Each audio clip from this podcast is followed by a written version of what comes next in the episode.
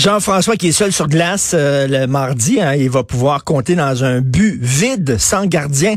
Alors, euh, Jean-François, Catherine... Je pensais que toi le gardien. non, non, non. Euh, écoute, Catherine Dorion, elle était bien dans son coton ouaté, elle.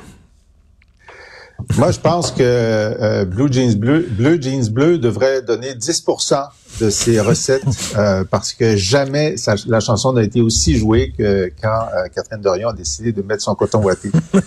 je suis en train de le, je suis en train de le lire. Moi, j'ai pas eu la, la, la version euh, que les journalistes ont eu avant. Je sais pas pourquoi je n'étais pas sur la liste d'envoi, mais ça se lit très bien. Ça se lit très bien. Et puis, mais je vais t'en lire un extrait que j'ai beaucoup aimé sur sur la, la, langue française parce qu'à un moment donné, elle, elle raconte que Marie comment elle s'appelle euh, euh, Marie-France euh, Bazot? Arsenault? Marie-Louise. Marie-Louise Arsenault, oui. C'est ça. Donc, on est au Salon du Livre de Québec. Et puis là, Marie-Louise lui dit, pourquoi est-ce que tu sacres? Tiens, pourquoi sacrer? si on parle de la méthode, moi, Catherine, ce qui m'étonne, c'est que vous sacriez en sachant très bien que vous êtes diffusé au sens large. Pourquoi vous parlez comme ça? Euh, pourquoi euh, ne vous adressez-vous pas à l'intelligence des gens? C'est que là, euh, franchement, Catherine Dorion le prend mal, puis dit pourquoi s'adresser à l'intelligence des gens signifierait ne pas parler un parler populaire, ce parler qui depuis des générations, depuis des siècles, fait partie de nous.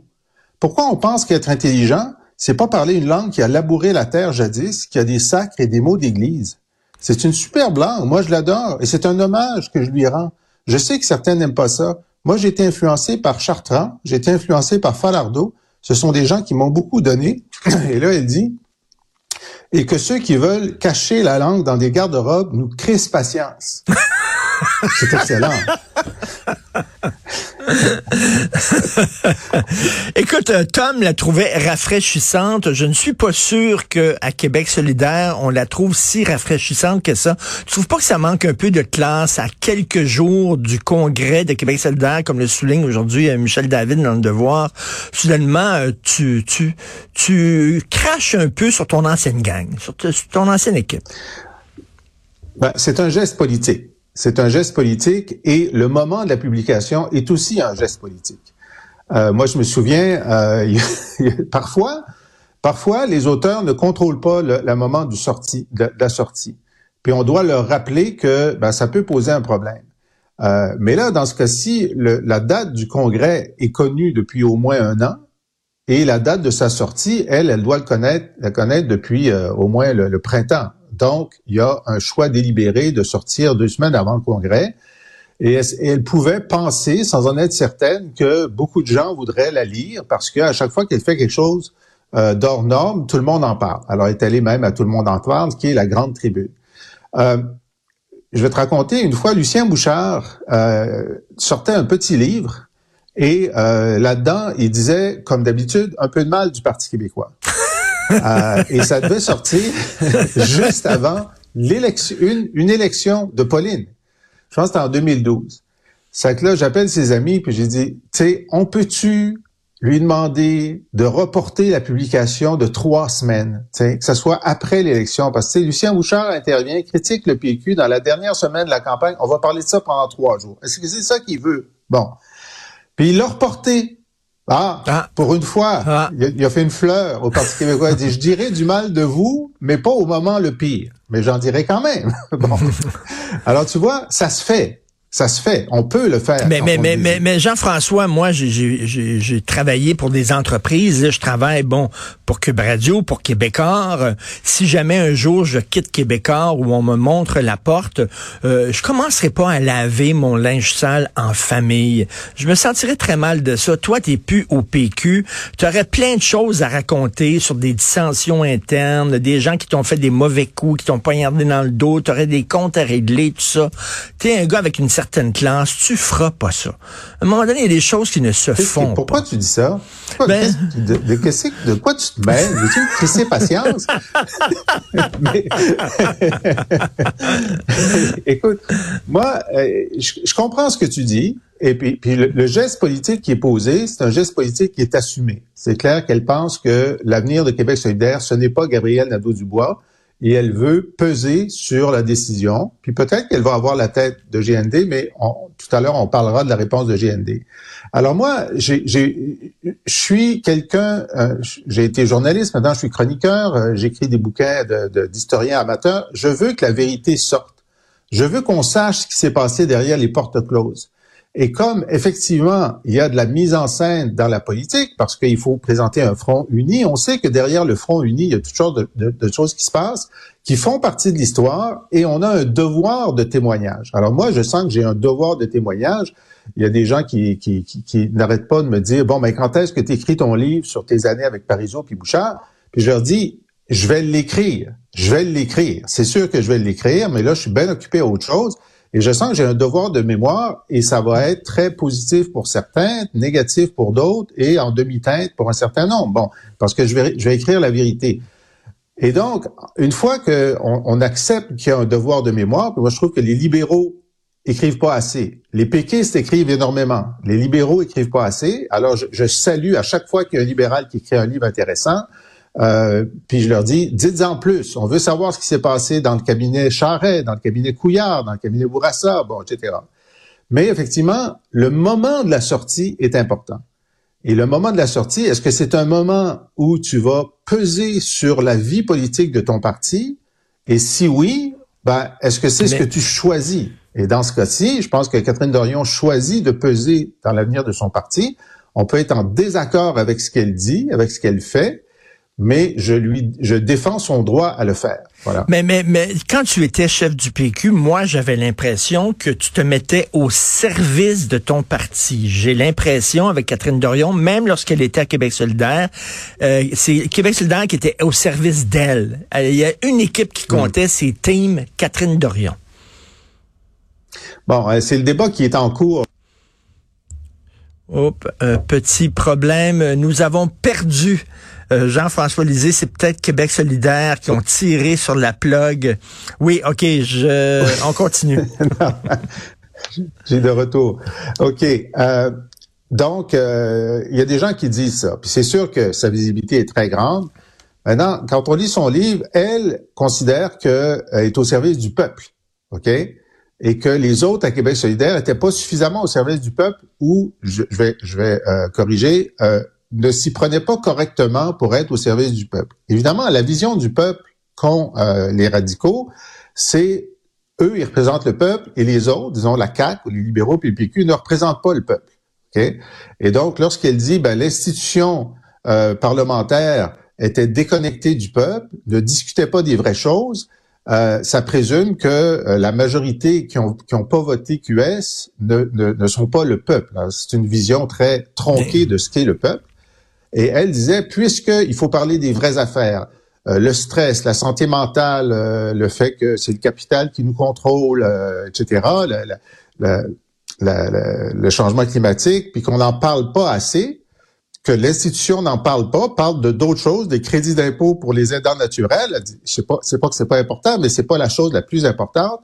Donc, il faut essayer de casser la norme, la forme pour imposer les thèmes du peuple tel que moi je le conçois. Et là, Gabriel Nadeau-Dubois et les autres disaient, écoute, euh, je comprends que nous, on aimerait ça parler de la crise climatique tous les jours, mais c'est pas comme ça que ça marche. si on hmm. était au pouvoir, on pourrait le faire, mais c'est pas comme ça que ça marche, et donc on doit faire le maximum dans l'institution qu'on a.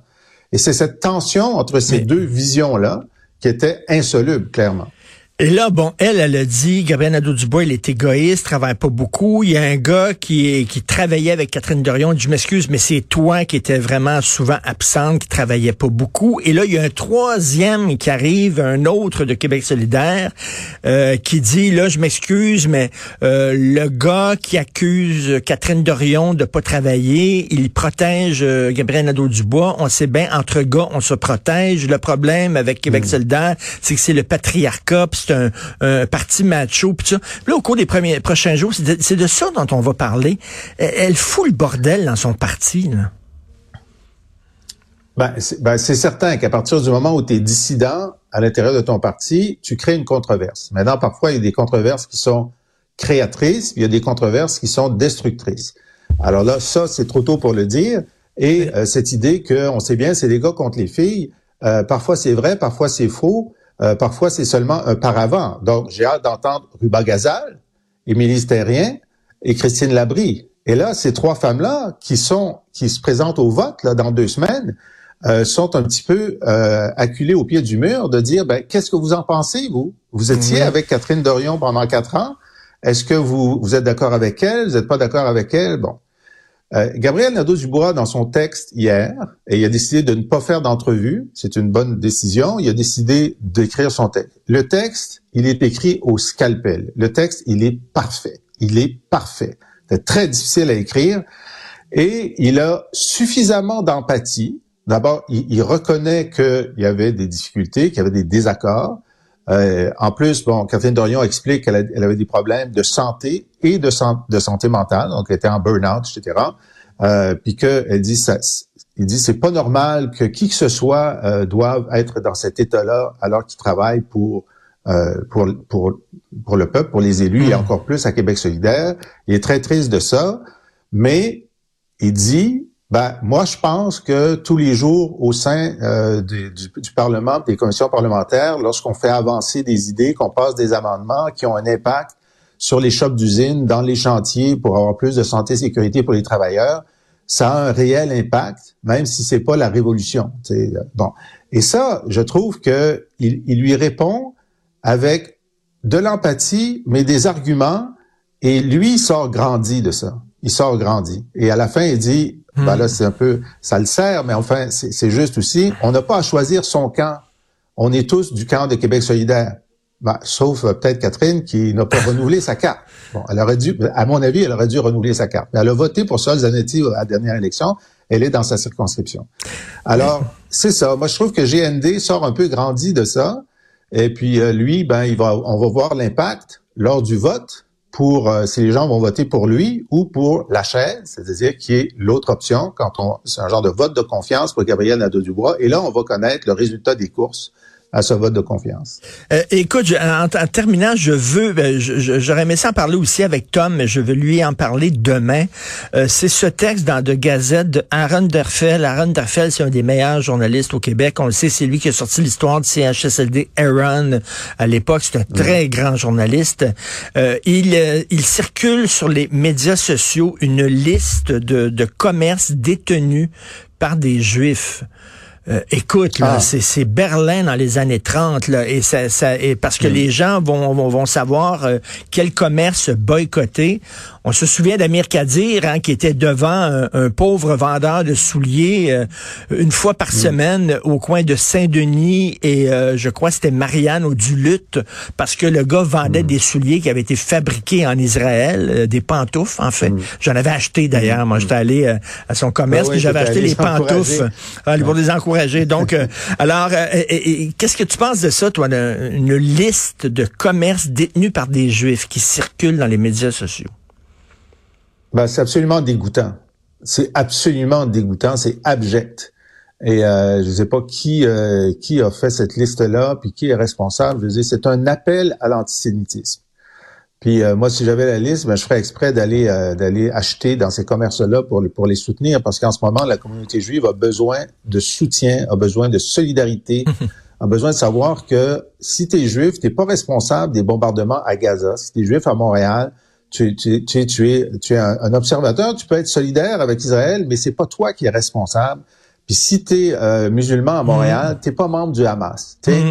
Puis, il faut se mettre ça dans la tête, puis il faut le dire, puis le répéter il faut le répéter euh, dans les mosquées, il faut le répéter euh, dans les synagogues, il faut le répéter dans les universités, puis il faut que les profs... Puis, puis moi, je dis, pourquoi il n'y a pas un appel du premier ministre aux profs et aux, aux associations étudiantes? Vous avez une responsabilité que euh, vos associations, vos assemblées fassent le débat vif, mais dans le respect de l'autre et surtout dans le respect de la vie de l'autre. Euh, voilà. Qu'est-ce que tu veux qu'on dise de plus? Ben non, c'est extrêmement inquiétant euh, ce qui se passe. Merci beaucoup, Jean-François. On se reparle demain avec Tom cette fois-là. Merci. Salut. Euh, si vous voulez vous faire parvenir, vous procurer le dernier ouvrage de Jean-François Lisée par la bouche de mes crayons, c'est un excellent recueil de ses meilleures chroniques dans Le Devoir avec des textes inédits aussi, où vous